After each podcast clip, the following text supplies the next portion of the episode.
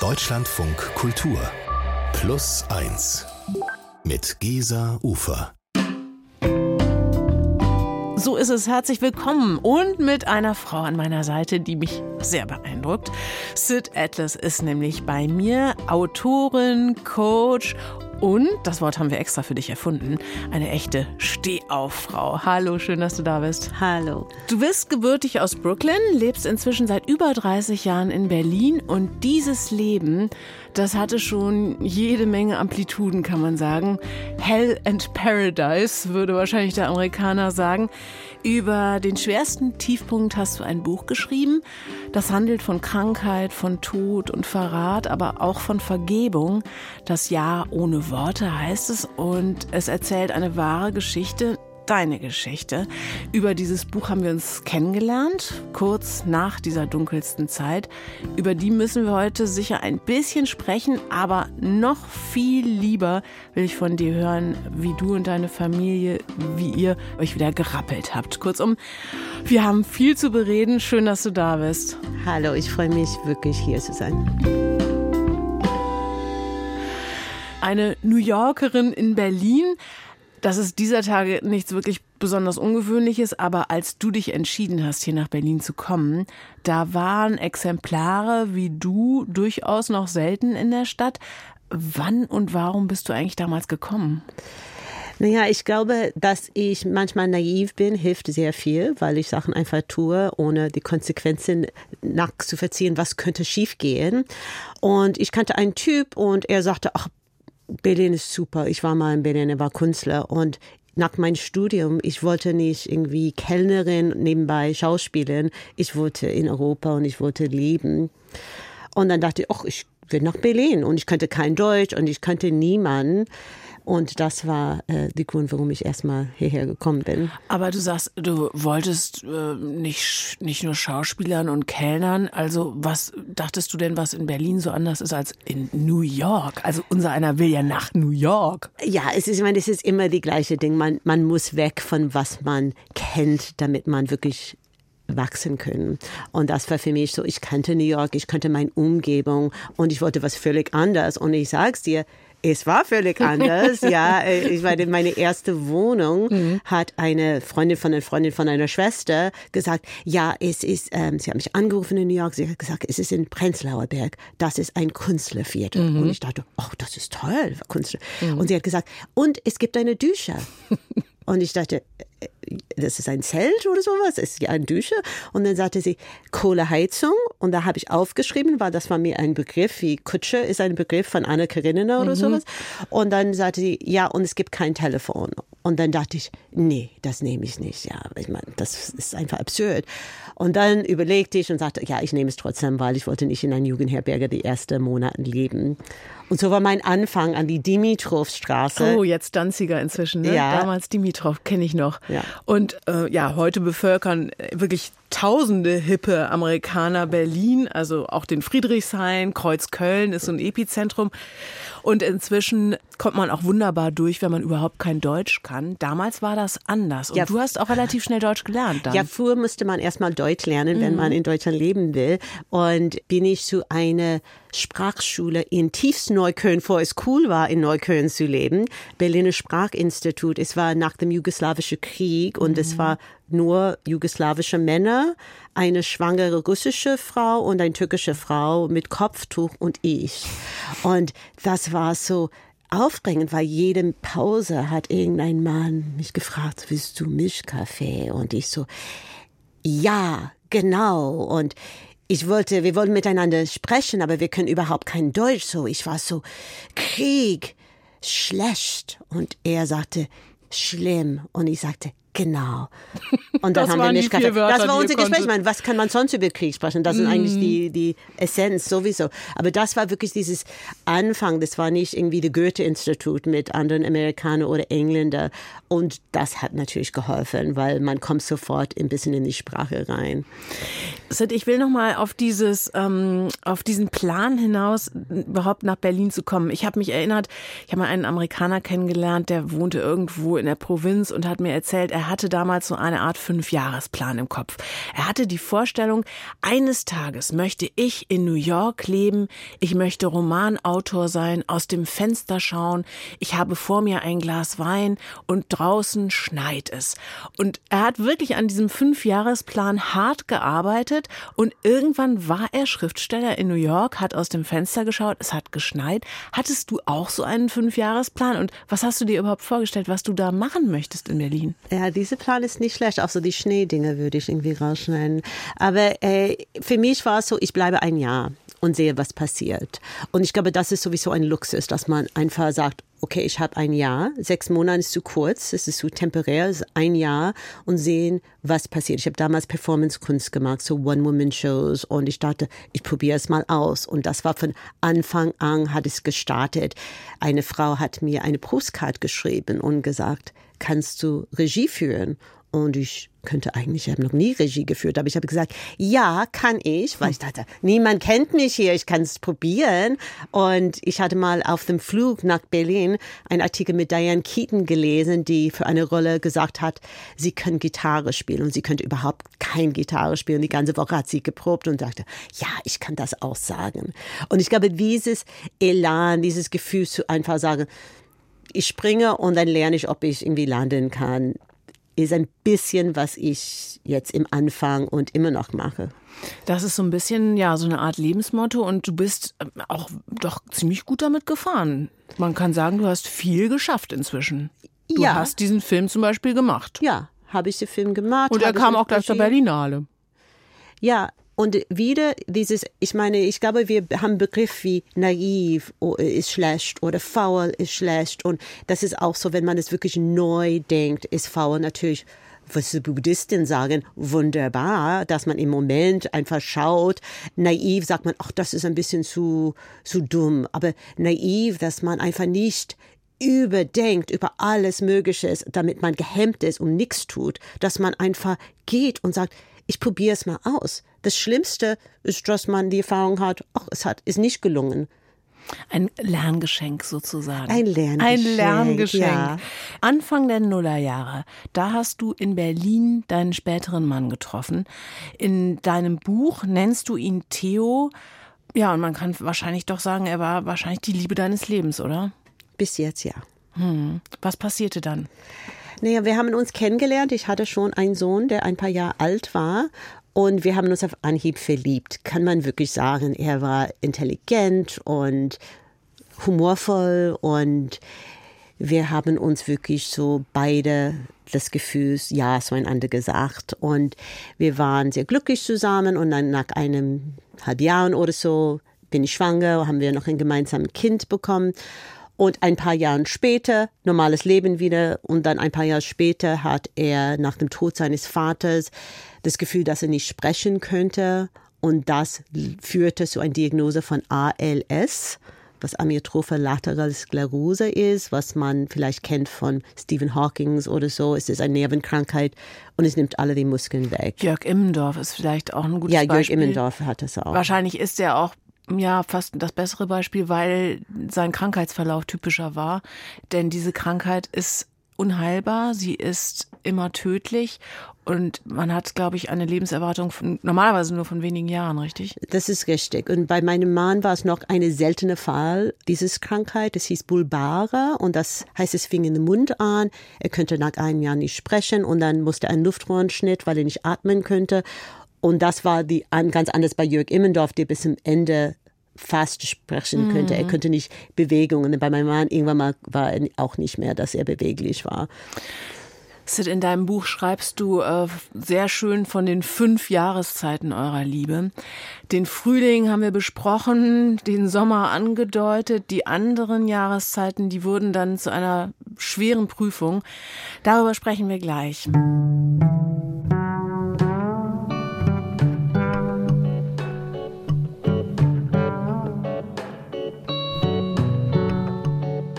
Sid Atlas ist mein Gast, äh, ehemals Dokumentarfilmerin, Performancekünstlerin, heute Coach, Buchautorin und die ganze Zeit Energiebündel durch und durch. Sid, du hast uns gerade von deiner großen Liebe angefangen zu erzählen und von dem Schock, als dein Mann die Diagnose ALS bekam. Das ist eine Krankheit, haben wir gelernt, die unheilbar ist, gleichbedeutend mit einem Todesurteil. Wie viel Zeit blieb euch damals nach der Diagnose? Ja, es lief noch mehr Jahren, als wir gedacht haben. Ähm, und im Buch geht es nicht über die Krankheit. Es geht über die Liebe und die verschiedenen Facetten der Liebe, weil mittendrin darf ich verraten, glaube ich, Spoiler Alert, äh, dass ich rausgekriegt habe, dass er zwei Liebesaffären hatte in diesem Zustand. Und das kann ich nur sagen, war ich nicht nur energiegebundelt und gut drauf. Das war eine ganz, ganz schwierige Zeit für uns und unsere Familie. Und diese fünfte Jahrzeit war dieses Moment, wo ich ihn verzeihen könnte. Und das ist ein wichtiger Prozess, das ich auch durchgemacht habe, damit ich hier sitzen könnte und mit dir sprechen zum ja. Beispiel. Ähm, vielleicht versuchen wir noch mal ganz kurz uns vorzustellen, wie das damals war. Also euer Zuhause, das hatte sich so peu à peu mehr und mehr in eine Krankenstation verwandelt, in so eine Art intensivmedizinisches Lager. Du musstest weiter Geld verdienen. Wie, wie muss man sich das vorstellen? Wie habt ihr das überhaupt gewuppt oder wie hast du das überhaupt gewuppt? Wie alt waren die Kinder da? Die waren so Erstmal, als er die Diagnose bekam, war meine jüngste Sohn gerade sechs, fast sieben und haben gesagt, wir warten, bis er sieben ist, bis sein Geburtstag, damit er einen Geburtstag hat, ohne dass er weiß, dass sein Vater krank ist. So haben wir es immer so weiter verschoben. So, mein jüngster Sohn war sieben, mein ältester Sohn war zwölf. Und dann ging das peu à peu, dass er immer kranker wurde. Und ja, wir hatten ein Au-pair-Mädchen, weil ich arbeiten musste und wegfliegen musste und war sehr viel unterwegs. Und jede zwölf Stunden kam eine neue Krankenschwester. So, das war in einem Jahr 93. Das war 24 Stunden Pflege. Und noch dazu war weil die äh, DHL und alle wussten, dass wir immer zu Hause sind, haben alle die Päckchen von den Nachbarn immer bei uns gelandet. So, das war eine, eine regelrecht so wirklich Klingeltür, Klingeltür, kommt jemand rein, ein, ein Logopäd, ein anderer. Es war wirklich sehr viel. So wie du da jetzt drüber sprichst, da klingt es im Nachhinein fast lustigen Betrieb, so einer, so viel Leben in der Bude. Aber du hast dann eben von diesem Verrat erfahren und es hat dir buchstäblich den Boden unter den Füßen weggerissen. Ja, ich habe das wirklich selten, dieses Moment, wo ich sagen kann, ich bin sprachlos. Das könnte alle meine Freunde bestätigen. Aber in diesem Moment, als ich das erstmal erfahren habe, war ich wirklich sprachlos. Und ich glaube, wenn man Mutter ist, in diesem Moment merkt man auch, man muss funktionieren und man muss funktionieren. Und ich wollte darüber hinaus nicht nur, dass wir funktionieren, ich wollte, dass wir das möglich leben und nicht nur überleben.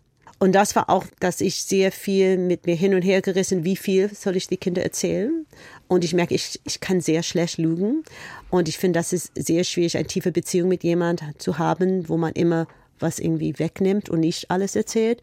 Und so habe ich auch entschieden, die Kinder das zu erzählen, immer ein bisschen in die richtige Zeitpunkt und ohne dass ihr bzw. ihrem Vater sich auch ändern, weil das ist auch so schwierig, dieses Gleichgewicht zu haben, dass ja, ich glaube, er mag das nicht gegen euch, ist einfach, dass er verzweifelt ist. Aber was auch wirklich besonders war, mein jüngster Sohn hatte einen Instinkt, dass irgendwas nicht stimmte. Ach, ja, mhm. er hatte, als ich ihm das erzählt habe, er hat geweint. Mhm. Wir saßen auf die Treppen vom Rathaus Schmargendorf, wo Hildegard Knef geheiratet hat. Ja, mhm. Es war wirklich so dieses, wo immer Leute heiraten. Es gibt rosa Blüten überall und wir saßen da auf diese Treppen. Und ich habe ihm diese Geschichte erzählt, was passiert ist. Und er meinte, ja, ich fand das auch sehr komisch, dass diese Frau zwei Tage hintereinander kam, Papa zu besuchen. Ich fand es komisch, dass sie Blumen mitgebracht hat. Mhm. Er hat das wahrgenommen und ich glaube, das ist bei Kindern, die spüren Sachen. Die spüren Sachen, die haben immer nicht, die haben nicht immer die Sprache und die Worte auszudrücken, was sie fühlen. Und das ist wichtig, dass die dann bestätigt in ihre Gefühle haben. Und das war bei ihm auch der Fall, weil wir wissen, in unserer Welt passieren sehr, sehr viele Dinge. Aber ich glaube, wenn Kinder ihr Kerngefühl noch beibehalten können, ihr Kern von, was ich spüre und was ich fühle, ist richtig, dann kann man sehr viel erleben und überleben. Ich glaube, wenn das zerstört ist, dann hat man diese Probleme und viel mehr Schwierigkeiten. Spannende These. Über die werden wir auch gleich nochmal mit einer Expertin sprechen. Ihr beide, Theo, so hast du ihn genannt in deinem Buch, und du, ihr habt kurz vor Theos Tod noch einen Weg gefunden, euch gegenseitig zu verzeihen. Beziehungsweise es war es natürlich du, die auf ihn zugegangen ist. Äh, hat dich das viel Überwindung gekostet? Ja, und es war so, dass ich wollte ihm nur Worte sagen, was wirklich wahr sind. Und ich wusste, es gibt eine Zeit, wo er vielleicht nicht mehr leben wird. Und ich wollte die Zeit haben, weil er noch lebt, dass ich diese Worte zu ihm sagen könnte. Und ich hatte äh, von einem Hospizleiter gehört, der sagte, äh, wenn man eine schwierige Beziehung hat, wie man sich verabschieden könnte. Ja. Und er sagte, es gibt zehn Worte, ich glaube auf Englisch ist elf Worte, wo er sagte, dass man sagen kann.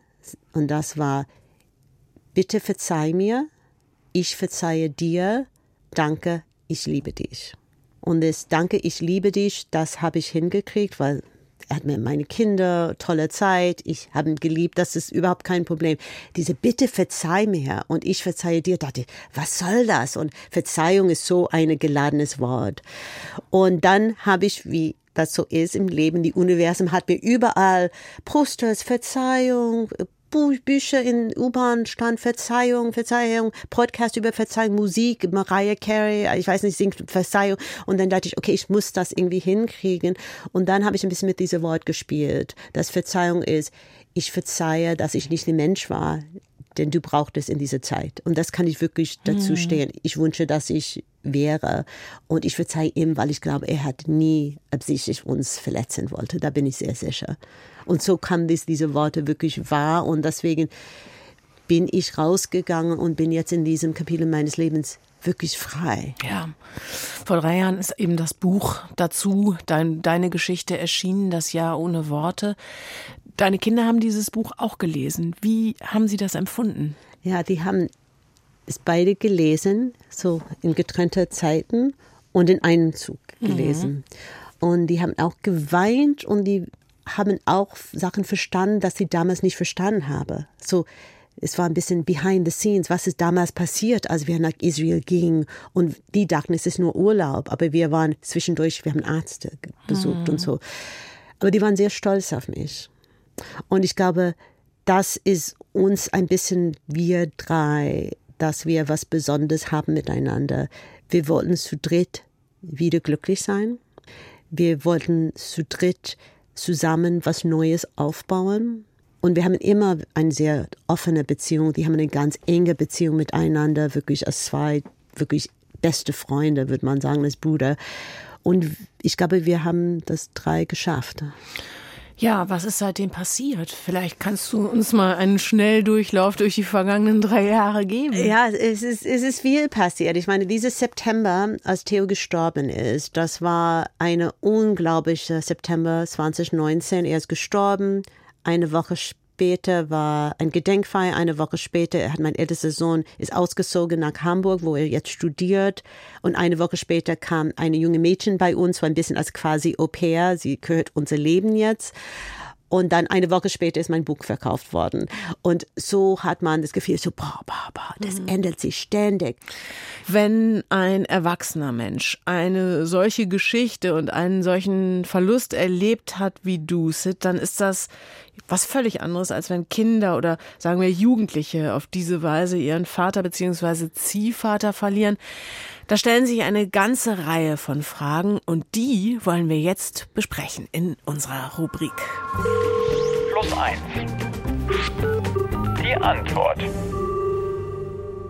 Und dazu begrüßen wir jetzt ganz herzlich Rebecca Jakob, psychologische Psychotherapeutin mit Spezialisierung auf systemische Therapie und Traumatherapie. Und jetzt in der Leitung. Schönen guten Tag, Rebecca. Ja, hallo. Darf ich mal ganz doof fragen, Rebecca, psychologische Psychotherapeutin, ist das nicht ein bisschen doppelt gemoppelt? Äh, tatsächlich nicht, weil äh, Psychotherapeutin kein geschützter Begriff ist, mhm. ähm, aber psychologische Psychotherapeutin. Und deswegen macht es oft einen Unterschied, wenn man sich so in diesem Dschungel von Hilfsangeboten zurechtfinden will, ist das tatsächlich nochmal ein Unterschied. Ah, okay, das leuchtet mir ein. Wenn wir jetzt auch direkt doch mal hier zu diesem Fall kommen, der pathologische Fall.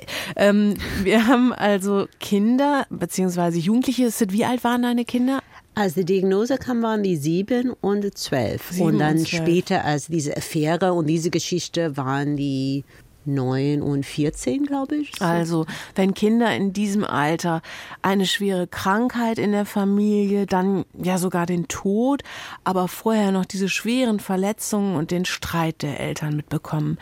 Wie ist es eigentlich möglich, dass daraus kein Trauma für diese Kinder und Jugendlichen wird? Also, können Kinder sowas überhaupt halbwegs unbeschadet überstehen? Auf jeden Fall. Äh, ich glaube, bei der Sache ist es immer hilfreich zu wissen, dass ein Trauma eher auf einer Erfahrungsebene passiert und nicht ein spezielles Ereignis oder ein Zustand ist und dass es auf viele Faktoren ankommt. Und das kommt zum Beispiel darauf an, wie resilient ist das Kind, wie gut ist es eingebunden in ähm, supportive Strukturen, also äh, gibt es Unterstützung, wie wird äh, damit umgegangen, wird darüber gesprochen, ist es äh, möglich, Gefühle zu Ausdruck zu bringen. Genau, all solche Faktoren spielen da eine Rolle. Jetzt ähm, haben wir ja gerade auch schon wirklich rausgefunden über unseren Gast heute, über Sid Atlas. Du bist eine Frau, die wirklich viel mit Sprache arbeitet. Du kennst die Macht der Sprache im Guten wie im Schlechten. Und du hast deinen Kindern im Zweifel auch immer recht viel zugemutet. Jetzt nochmal die Frage an dich, Rebecca. Ist denn maximale Offenheit gegenüber den eigenen Kindern immer die richtige Strategie? Also wo sind da die Grenzen? Ja, ich glaube, auch das ist super individuell. Ich glaube, Offenheit generell ist an sich hilfreich. Und wie viel ich zumuten kann, hat vielleicht auch wirklich was mit dem Alter zu tun, aber auch der Persönlichkeit äh, des Kindes oder der Kinder. Und grundsätzlich äh, würde ich sagen, ist es immer ein guter Ansatz, offen mit den Dingen umzugehen. Und äh, ich glaube, ein feiner Unterschied ist dann, ob ich das halten kann, was da vielleicht durch die Offenheit entsteht. Also kann ich die Gefühle gut halten, die da vielleicht bei meinen Kindern entstehen und kann ich die dabei unterstützen in diesen, in diesen Erfahrungen und hat das Raum. Ja, ja, und ich würde auch sagen, es gibt einen Unterschied zwischen Offenheit und unfiltered. Mhm. Und das ist auch mhm. so, wenn ich mit Kommunikation, das authentisch sein, super, toll. Aber das heißt nicht, man muss jede Gedanken sprechen, was im Kopf geht. Ich glaube, das ist sehr oft in unserer Gesellschaft unklar. Wenn, ja, wenn ich offen bin, kann ich alles sagen. Nein, das ist immer noch nicht so. Das muss man irgendwie auswählen, was ist richtig, der richtige Zeitpunkt. Und bei mir und bei uns war es so, dass ich sehr wenig angesprochen habe. Es war mehr, dass ich den Raum gegeben habe, damit die sprechen könnte mhm. und Fragen stellen könnte. Und meine Gedanken mussten die nicht wissen. Es war mehr, ich wollte, dass ein Platz gab für ihre Gedankengefühle. Aber trotzdem gibt es doch in dieser Konstellation, wenn also Kinder auch ihre Mutter so verzweifelt erleben, vielleicht doch so eine Art Gefahr, der Überforderung für die Kinder, oder? Also, dass die Kinder vielleicht auch in dieses, ja, was, was dann immer so schön Parenting äh, genannt wird, also dass die Kinder dann auch sich vielleicht gemüßigt fühlen, jetzt die Starken spielen zu müssen und die Mutter an die Hand zu nehmen. Wie kriegt man das hin, dass das nicht passiert? Ja, ich glaube, das gibt es auf jeden Fall, diese Gefahr. Und ich glaube, das ist das vielleicht auch das, was Sid gerade angesprochen hat, äh, diesen Unterschied von, gebe ich Raum für die Gefühle des Kindes oder habe ich, nehme ich viel Raum mit meinen Gefühlserleben und haben die Kinder das Erleben, dass äh, sich vielleicht auch nochmal auf einer anderen Ebene um vielleicht die Gefühle der Mutter oder die äh, Stimmung der Mutter gekümmert wird oder müssen die Kinder das gefühlt übernehmen? Und wenn ich das wahrnehme, kann ich quasi gucken, kann ich die Verantwortung für mich wieder zu mir nehmen und das vielleicht auch zum Ausdruck gegen, gegenüber den Kindern. Ne? Also ich kümmere mich um mich, ich sorge gut für mich, dass das ankommt. Rebecca, wie kriegt man das eigentlich hin, dieses ja wirklich offensichtlich sehr gute Verhältnis, diesen, nennen wir es jetzt mal, konstruktiven Dialog, den, den ja hier offenbar eure Familie hat, wie kriegt man das hin, den weiter zu pflegen, auch wenn die Kinder schon ausgezogen sind? Ich glaub, glaube, dass die Basis, wenn du das so beschreibst, ja schon gelegen ist, dass äh, da auch ein Wunsch ist, den Kontakt zu halten. Und ich habe das Gefühl, wenn man sich auf Augenhöhe begegnet, ne, wenn man das hinkriegt, dass man quasi das Wachstum der Kinder mitnimmt und die auch auf Augenhöhe erlebt, dass äh, das auf jeden Fall ein großer Faktor ist, ähm, dass auch Kontakt gehalten werden möchte und dass man sich auf dieser Ebene immer wieder begegnet. Wenn man sich gesehen fühlt, macht man das möglich. Ich glaube, es ist auch wichtig, dass Kinder in jedem Alter merken, dass eine Mutter nicht eine Mutter ist, aber auch eine Person und dass man nicht nur eine Rolle spielt und dass wir alle irgendwie auch Menschen sind. Und das war auch mir wichtig. Und das ist jetzt wichtig, dass wenn mein Sohn, der 16 ist, zeigt mir was an TikTok. Ich sage nicht, naja, sollst du eigentlich eine Hausaufgabe machen, nicht TikTok anschauen. Ich guck und ich schau mal dieses Katzenvideo an oder irgendwas, weil da ist wieder die Möglichkeit, ein Raum ist offen für eine Verbindung. Und das muss man nehmen als Elternteil, finde ich. Man muss diese Gelegenheit nehmen, weil die sind nicht immer da. Das klingt aber so, als würdest du so naturgegeben sowieso schon alles richtig machen. Äh, hast du das instinktiv gelernt? Hast du dir das abgeguckt? Ist das vielleicht eine Prägung, die du selbst auch so erlebt hast? Machst du nach, was dir passiert ist mit deinen Eltern? Ja, nicht wirklich. Nee, meine Eltern sind wirklich in Ordnung. Mein Vater ist letztes Jahr gestorben, meine Mutter lebt noch. Das ist noch ein anderes Kapitel und noch eine andere Sendung vielleicht. äh, aber die sind wirklich gut und es war alles okay naja, ich denke, auf einer Seite habe ich alles kapiert und ich meditiere und mache Yoga und mache meine Gratitude Journal jeden Tag und gehe mit dem Universum in Reinen und die Busfahrer lächelt dich an und man sagt ja, aber das ist nicht immer so. Mhm. Nichtsdestotrotz, Resilienz und gute Kommunikation, die beherrscht ihr ganz offenbar doch schon so in den Grundzügen. Und äh, die Berliner psychologische Psychotherapeutin Rebecca Jakob, die hat uns in, zu dieser Frage nochmal Antworten und Tipps gegeben. Ganz herzlichen Dank dafür, Rebecca. Danke, gerne.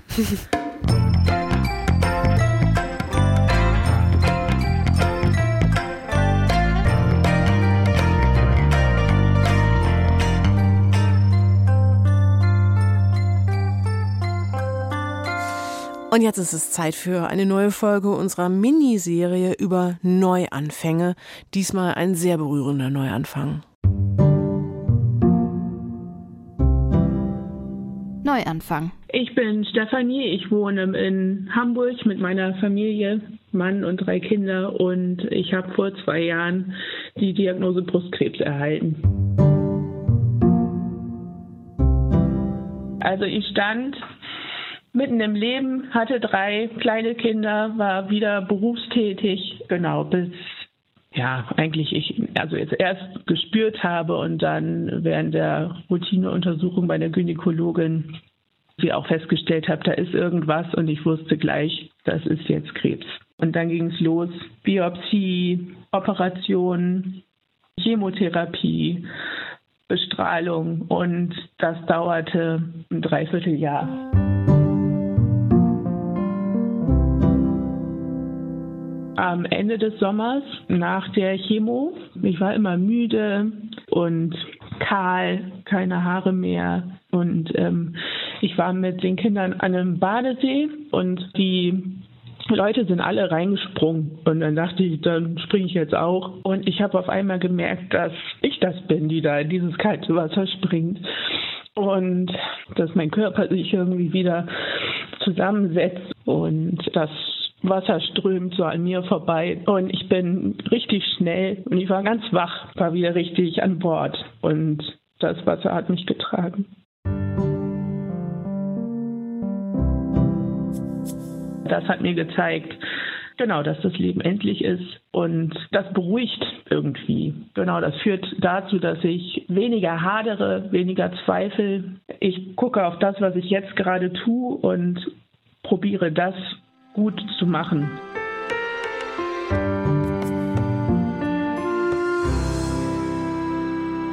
Susanne Schütz hat diese Geschichte über einen Neuanfang protokolliert. Apropos Neuanfang, Sid, du bist eine Person, die sehr gut gelernt hat, für die eigene Seelengesundheit zu sorgen. Als wir uns kennengelernt haben, da bist du täglich 20.000 Schritte gelaufen. Machst du das eigentlich immer noch? Ich mache jetzt nur 10.000. Oh. Ich bin nicht so verrückt. Das war auch in Pandemiezeit. Und ich hatte irgendwann mal gehört, dass der Papst 10.000 macht. Und ich dachte, na ja, dann kann ich 20.000 machen. Ja. ja, du hast auf jeden Fall eine ganze Menge Rituale, mit denen du auch den Tag beginnst. Was gehört da noch alles dazu? So, ich meditiere ich schreibe meine drei Seiten, meine Morning Pages, was irgendwie gehört The Artist Way. Äh, ich gehe zum Sport, ich spaziere. Am Ende des Tages schreibe ich drei Sachen zu meine beste Freundin, wofür ich dankbar bin. Toll. Und ja, toll, aber ich bin auch nicht immer oder? Genau, was ich nämlich sehr tröstlich finde. Selbst bei all diesen super Techniken verlierst selbst du manchmal die Gelassenheit. Und gerade erleben wir so einen Moment. Dein neues, dein zweites Buch ist nämlich gerade erschienen. Es war einmal in Brooklyn, heißt es eine, wie ich finde, wirklich tolle Coming-of-Age-Geschichte, die zu wesentlichen Teilen im Sommer 1977 spielt. Ich wusste das gar nicht, aber damals hatte es ja diesen im Sommer einen riesigen äh, Blackout in New York gegeben, 25 Stunden lang Stromausfall in New York und der hat die Stadt wirklich ja in Verwüstung und Chaos gestürzt. Dich hat die Veröffentlichung dieses zweiten Buches in Verwüstung und Chaos gestürzt, kann man sagen. Inwiefern? Nicht so in Chaos, aber es ist eine neue Gefühl. Und Coach Sid würde sagen, ach, ein neues Gefühl, wie toll, neugierig ein sein. Ein Lerngeschenk, ein ja, Lerngeschenk. Lerngeschenk. Und die Nicht-Coach Sid sagte, oh, darf man Scheiße sagen? Oder man sagt, Mann, das ist wieder, dass ich wieder was Neues lernen musste, dass ich jede zehn Sekunden auf Instagram hängte wie ein Teenie und sagte, mag man mich, mag man mich nicht, wird man mich zum Tanz einladen? So genau dieses, so Spirale wie im sechsten Klass, wenn irgendwie Victor mich nicht eingeladen hat zu einer Party. So habe ich das Gefühl gehabt die letzten zehn Tage. Und jetzt habe ich mich wieder im Griff und sage ich, okay, loslassen, so loslassen.